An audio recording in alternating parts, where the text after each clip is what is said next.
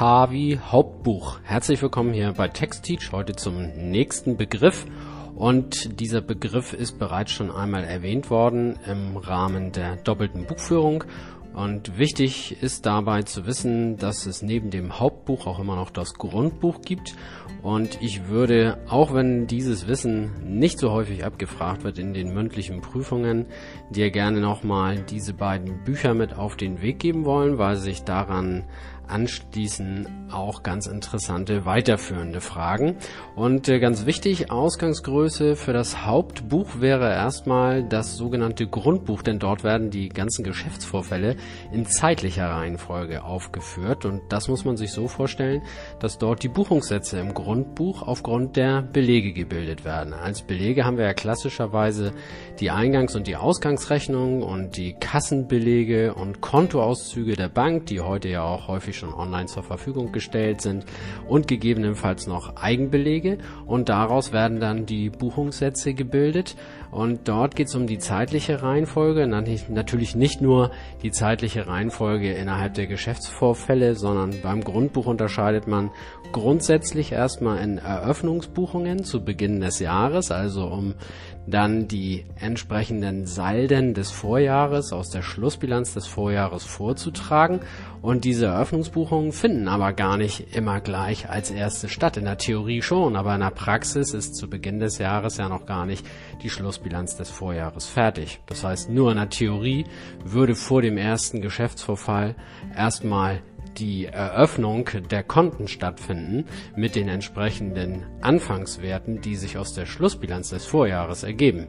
In der Praxis würden die laufenden Buchungen häufig vor den Eröffnungsbuchungen schon mal stattfinden und die Eröffnungsbuchungen werden dann peu à peu gegebenenfalls vorgetragen, es sei denn, es ergeben sich über das Erstellen der Schlussbilanz gar keine Änderungen mehr, wie beispielsweise bei den Geldkonten. Aber rein von der Theorie her habe ich erst die Eröffnungsbuchungen, dann die laufenden Buchungen, dann sogenannte vorbereitende Abschlussbuchungen. Das ist dann sowas wie, dass die Warenbestandsveränderung erfasst wird, die Abschreibungen sind zu berücksichtigen, gegebenenfalls sind Rückstellungen zu bilden, bis hin dann noch zu den reinen Abschlussbuchungen, die man auch als technische Abschlussbuchungen bezeichnet, nämlich das sind letztlich die einzelnen T-Konten, die, wenn es Bestandskonten sind, über das SBK, die Erfolgskonten über G&V oder die Privatkonten, soweit denn vorhanden, über das Eigenkapital abgeschlossen werden. Das sind die Dinge, die im Grundbuch stattfinden und das Hauptbuch, was hier jetzt ja unser Thema ist,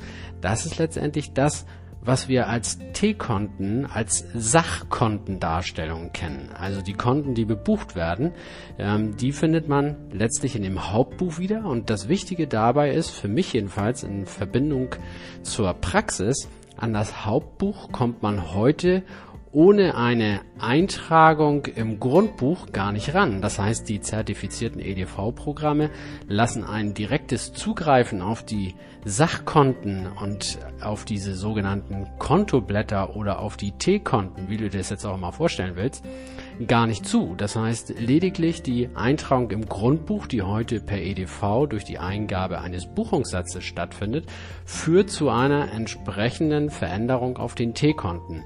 Aber ich kann nicht auf die T-Konten direkt zugreifen, ohne auch einen Buchungssatz eingegeben zu haben.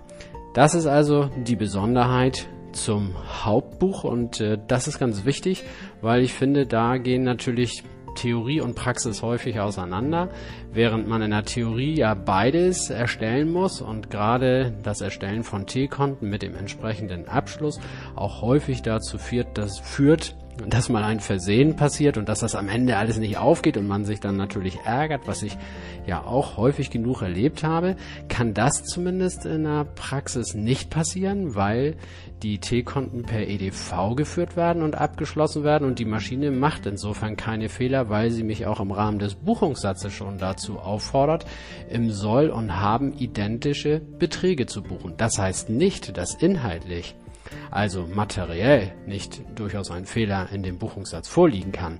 Aber rein was die Technik angeht, dadurch, dass das Hauptbuch immer zwingend dem Grundbuch folgt, können weder Übertragungs- noch Berechnungsfehler im Saldo letztendlich in der Praxis stattfinden, was in der Theorie ja sehr schnell mal passiert. Ja, soweit Grundbuch und Hauptbuch. Grund, das ist der Grund dafür, was im Hauptbuch stattfindet, kann man sich auch an der Stelle vielleicht nochmal ganz gut merken. Grund sind nämlich die Buchungssätze für das, was auf den T-Konten stattfindet und nicht etwa umgekehrt. Vielleicht nur als Ergänzung noch dazu. Es gibt dann auch sogenannte Nebenbücher noch und äh, da ist ganz vorrangig das sogenannte Geschäftsfreundebuch äh, zu nennen. Dort werden dann entsprechend für jeden Kunden und Lieferanten gegebenenfalls ab einer gewissen Größenordnung eigene Konten angelegt. Aber das ist letztlich etwas, was, deswegen heißt es auch so, nebenbei passiert. Und auch diese Nebenbücher, das Geschäftsfreundebuch beispielsweise, findet dann als Gesamtwert Forderungen oder Verbindlichkeiten, weil die Geschäftsfreunde in der Summe äh, dort wiederzufinden sind, natürlich sein Niederschlag in dem Hauptbuch. Ja, das ist eigentlich zum Hauptbuch das Wichtigste aus meiner Sicht. Und äh, letztlich ist es doch ganz gut, dass man auch diesen Abgleich nochmal hat, finde ich. Gerade auch was die Reihenfolge der Buchungen im Grundbuch angeht, damit man nicht aus den Augen verliert, dass Theorie und Praxis da nicht immer deckungsgleich sind. Ja, das soll es auch schon gewesen sein. Ich hoffe, ich konnte ein bisschen was an zusätzlichen Informationen mit auf den Weg geben und wünsche dir wie immer viel Spaß bei der Arbeit.